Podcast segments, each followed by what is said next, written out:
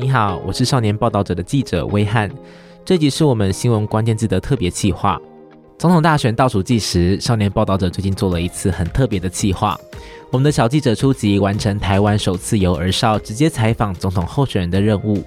执行任务的六位小记者莫雅欣、萧亚凡、尤纯真、洪义佑、吴浩瀚跟朱盼，有的是少年报道者之前举办的选举新闻暑期营队学员，有的是我们专题孩子大提问的提问人，对于讨论新闻议题都不陌生。两个人一组采访三党总统候选人，都很沉稳，而且有大将之风。小记者出击采访三位总统候选人的“请问总统候选人”的文章推出之后，引起蛮大的回响跟讨论，也是儿少表意很好的示范。我们 Podcast 也制作两集特别节目，呈现他们当天和候选人的互动，还有采访实录。小记者的提问是来自少年报道者搜集全台两百三十七位国中国小同学学生的提问题库。我们将分成上下两集播出。这一集新闻关键字的特别企划会谈到大人还有小孩都很关心的中国问题、外交问题，还有台湾问题。同时呢，也有小记者非常犀利的追问：兵役恢复成一年之后，真的可以训练役男保家卫国吗？就让我们一起听听三位总统候选人接受小记者们采访的实况，以及候选人怎么回答，还有小记者们的采访心声又是什么？这集代表提问的小记者分别是新北市广福国小五年级的学生游纯真、华德福实验教育学校六年级的学生吴浩瀚、台北市福德国小六年级的学生朱盼，以及台北市方和实验中学九年级的学生萧亚凡。好，那就是像中国大陆跟台湾都是一个比较敌对的关系嘛。那如果像中国大陆跟台湾是一个非常相近的，隔着一个海而已。那台湾面临像一个那么中国大陆一样那么近的敌人，要怎么与他保持良好的关系，就是甚至是跟他做朋友呢？这当中，我们台湾还是要走自己的路，我们自己要有自己的实力，哦，才可以确保和平。那也不要忘了，跟隔壁邻居也是要交往，也是要说话的，不能不说话，不能不交往，不说话久了以后。大人瞪小眼都会瞪出事情来，你跟你隔壁邻居不能老是，你瞪我瞪你，然后瞪出事情来，事情就大屌啊，对不对？啊，你就嗨嗨嗨嗨久了也会变好啊，嗨嗨嗨，有时候你主动害两下，他主动害两下有什么关系？人家也许不太理你，嗨嗨嗨久了，哎，你这个多一点笑容嘛，哎，大家这个人亲切，哎，大家可以聊聊天嘛，聊久了大家都变朋友啊，不是很好吗？因为我刚刚有讲哦，就是说台湾希望做中国的朋友，不希望彼此成为敌人。我在当行政院院长到立法院备询的时候，接受国民党的质询，类似的问题，我也讲到，两岸有共同的敌人，也有共同的目标，我们应该要合作。当然，国民党的委员一听到我们有共同敌人，马上问我说：“谁？谁？谁？”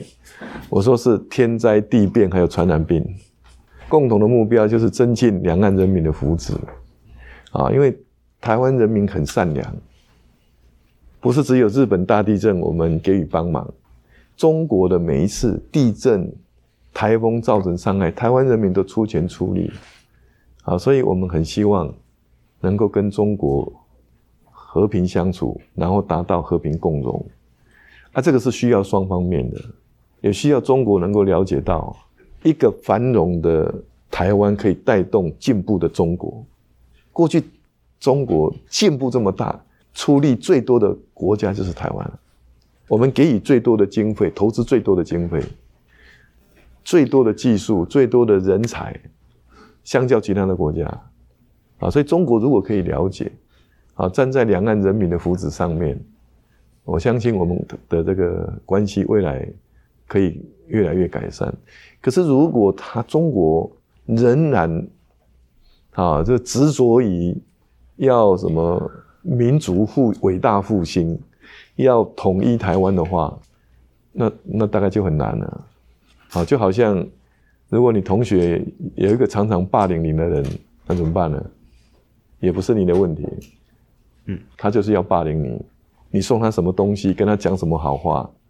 也没有办法永远啊，对不对？所以我是说，可能我们要有实力了。除了我们表达善意，我们要靠我们的实力啊来保护我们的安全。那我们的这个实力也不是仅仅我们的力量，还有国际社会大家共同发挥。当然这样的哦，这这一句话很像呢。以前人家在，你有没有读过《论语》里面？有人问孔子说：“以德报怨。”孔子说：“那如何报德？以直报怨就好了嘛。人家伤害你，我跟你讲，对我来讲呢，哦，逃掉，然后没有去跟他对打就已经不错了。你还期待说人家伤害我，那啊你不然你期望我怎样？第一要保持自己的后主能力嘛。他他要伤害你，你要有自保能力啊。第二点，在有自保能力的状态下跟他沟通啊，你也不可能完全没有自保能力啊。你没有自保能力，他就把你干掉了，对不对？但是在这个条件之下，试着去降低敌意嘛。台湾的邦交国数量逐渐减少，如果有一天没有邦交国怎么办？如果您当选，会如何突破这样的外交困境？我跟你讲哦，台湾有邦交国没邦交国有差吗？反正都已经剩下没几个了，你的存在需要别人认可吗？我倒觉得这样的哦，我们也不是说故意断交的。但是我也不会故意去买邦交国啊，自然就好。那如果人家硬硬是要用买的，那就算了。我的存在不需要别人证明。所以这个就是我们台湾现在的困境嘛。台湾还是要积极的面对哈，有意义的参与啊，啊，比如说如何保护国人的权利问题。虽然没有邦交，也要先达成这个目的嘛。像国际刑警组织啦、国际民航组织啦，这些都是我们有机会参与的。虽然不见得要一定要有邦交国，我们还是可以参与这些组织。所以，包括世界卫生大会，我们观察人总是要去努力嘛。啊，至于邦交国，我希望把美国跟中国两个大国哈，起码让他们能够稳定下来的时候，也许外面的干预会少一点，也许我们邦交国的机会就会多一点嘛。所以这个就是我们在国际形势底下，我们要自立自强的地方。加油！台湾社会这么多年来，国际社会已经看到台湾是一股社会良善的力量，特别是在疫情期间，我们捐了五千一百万个口罩，哎，给八十几个国家哦，还有那些防疫器材。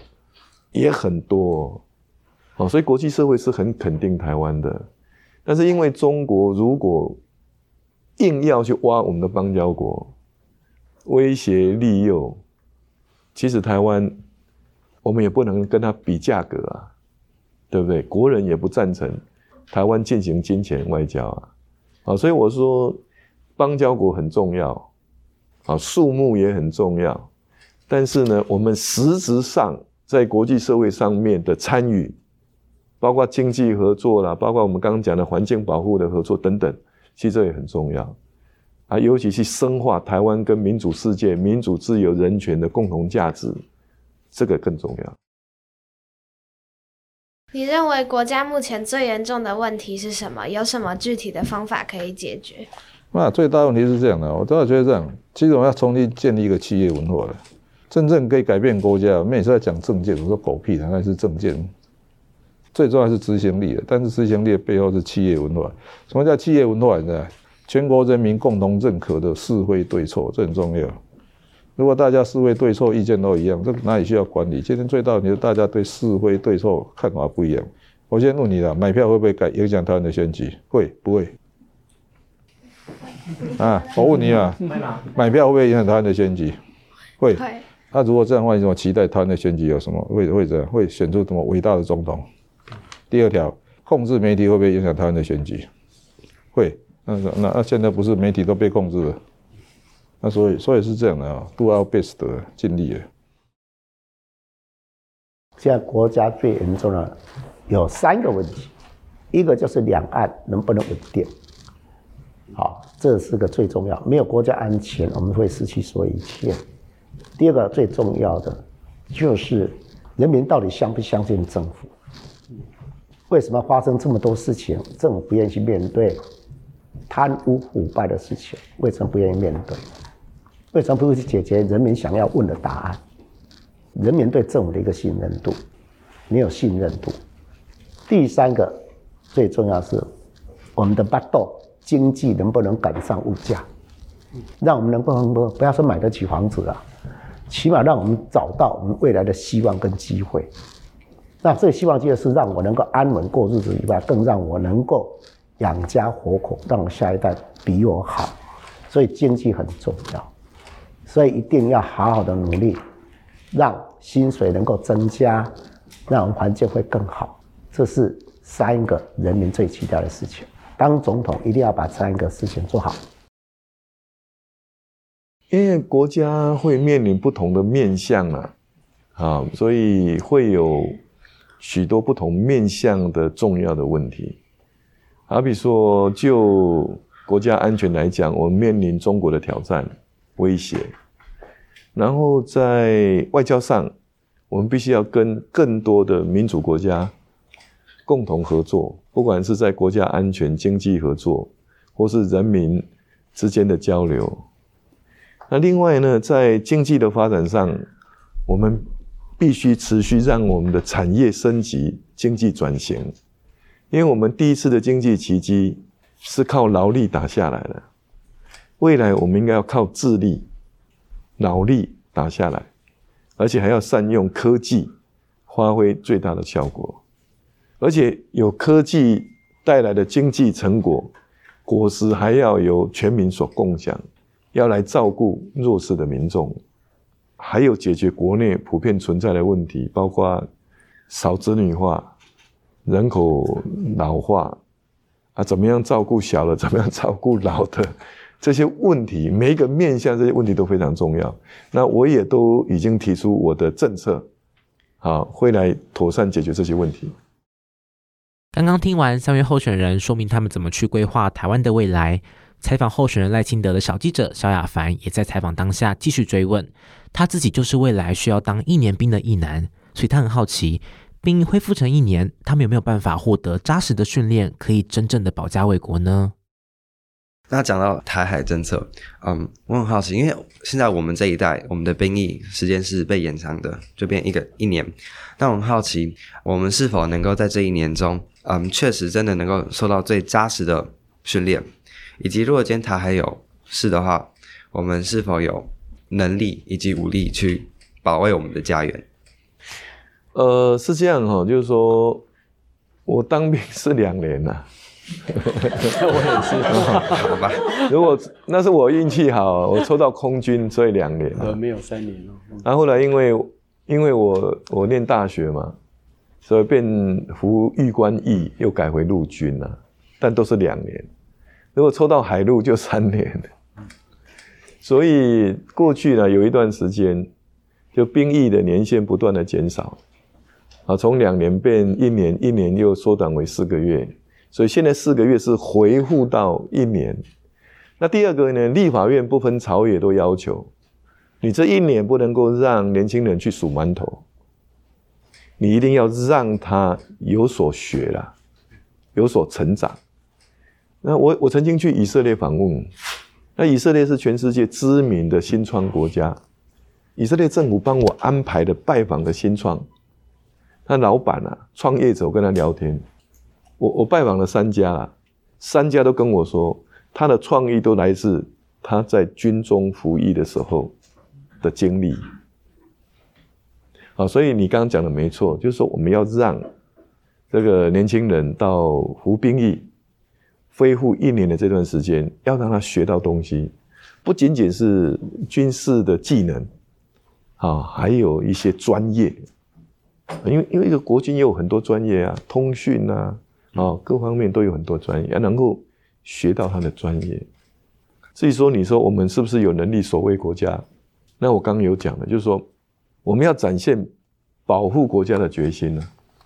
就像你学校如果有一个霸凌者，你也要展现你不屈服的决心嘛，否则他得寸进尺啊，对不对？他今天跟你要五十块，明天跟你要一百块钱。对吧？他今天叫你跑腿去买什么东西，下下一次他叫你写作业，所以你总是要展现决心。台湾也一样啊，但是呢，不是靠我们个人，我们要靠民主阵营，特别是现在民主阵营跟集权阵营越来越明显。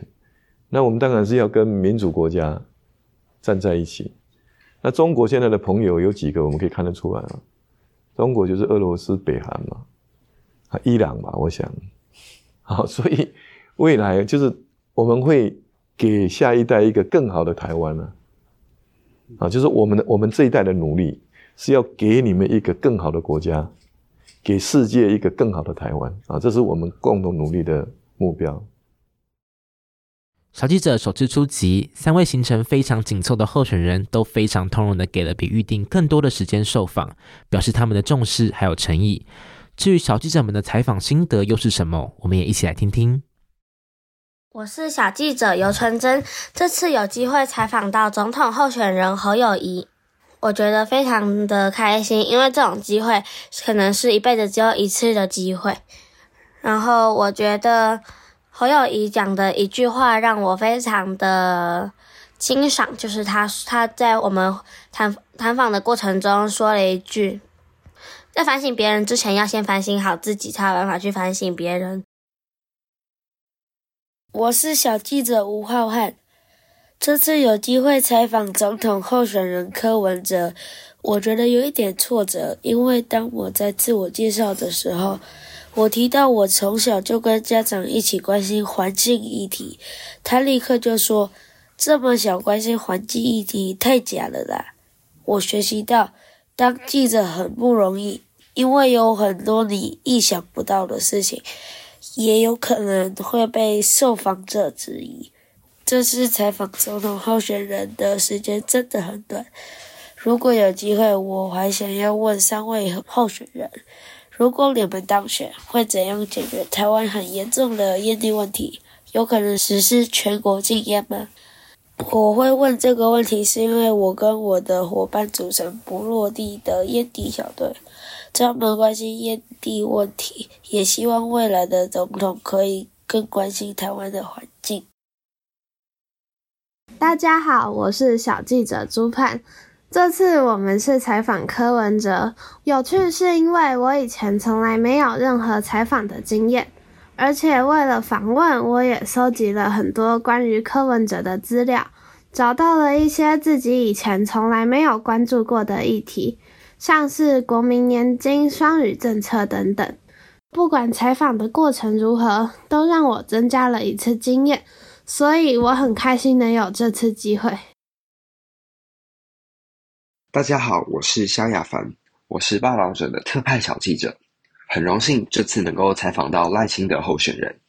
在这次的采访中，我学到的有，首先就是跳脱课本的局限，因为其实这些选举的制度啊，嗯，候选人提名的资格的等等等，其实在国中的课纲里是有学到的。但是我觉得比较特别的是，能够在这次的采访中跳脱出课本。然后将这些课本上内容的记忆转换成我脑海里的回忆，然后在面对这些呃内容时，能够更加啊、呃、有印象。毕竟这是我亲身体验过的东西。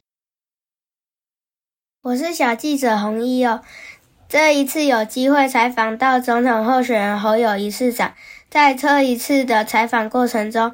我学习到如何当一位记者。记者有很多辛苦的地方，在采访前要做很多功课、找资料、准备问题的过程中，还要一直拍照。采访时会很紧张，但还是要问问题。采访完还要整理采访内容，相当不简单。如果要当一个好记者，需要多练习口条以及摄影技术，才能做好采访。我是一个很害羞的人，但我尝试去做我以前没有做过的事。我觉得我很棒，以后我还要去做我更多我没做过的事。